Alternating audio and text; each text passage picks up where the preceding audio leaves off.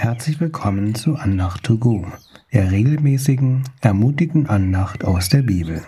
Mein Name ist Kai und ich freue mich, dass du zuhörst. Vor kurzem hatte ich ein interessantes Gespräch mit einem Arbeitskollegen über den Glauben. Er stellte die Frage, was braucht man, um etwas zu glauben? Als Beispiel hat er einen Würfel erwähnt. Es gibt ja Würfel mit sechs Seiten, aber auch mit acht Seiten, vier Seiten oder 20 Seiten. Er behauptet, dass er einen Würfel in der Hand hält, der nur vier Seiten hat. Wie oft müsste er diesen Würfel werfen und die gewürfelte Zahl sagen, damit diejenigen, die den Würfel nicht sehen, glauben, dass er nur vier Seiten hatte.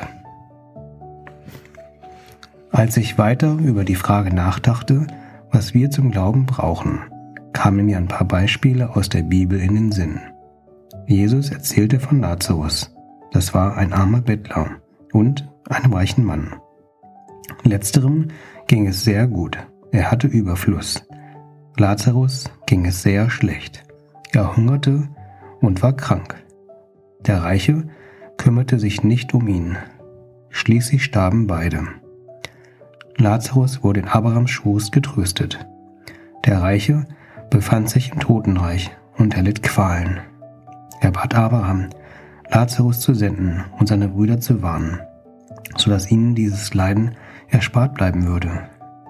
In Lukas 16, Vers 31 antwortete Abraham, Hören Sie Mose und die Propheten nicht, achten Sie also nicht auf die Schrift, so werden Sie sich auch nicht überzeugen lassen, wenn jemand von den Toten auferstünde.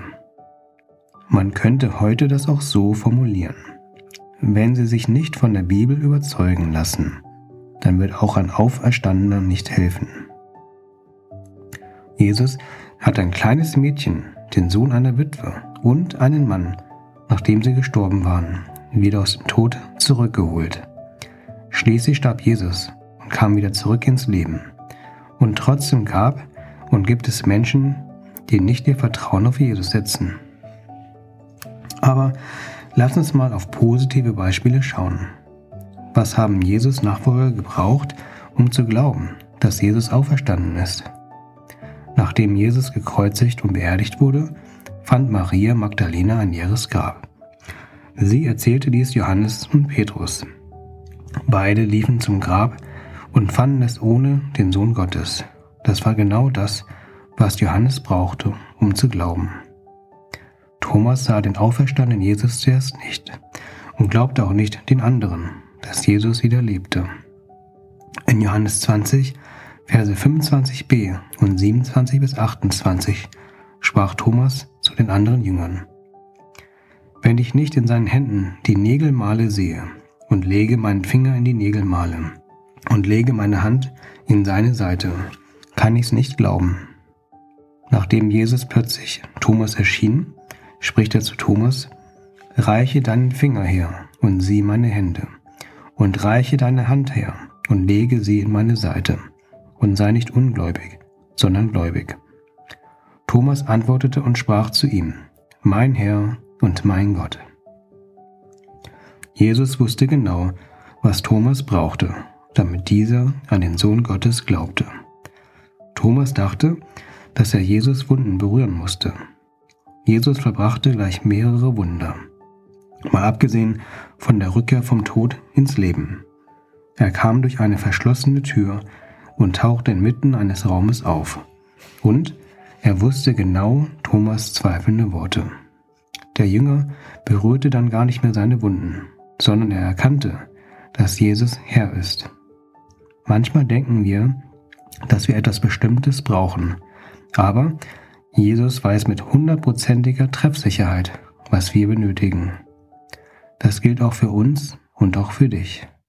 Jesus weiß sehr genau, was du brauchst, damit du an ihn glaubst.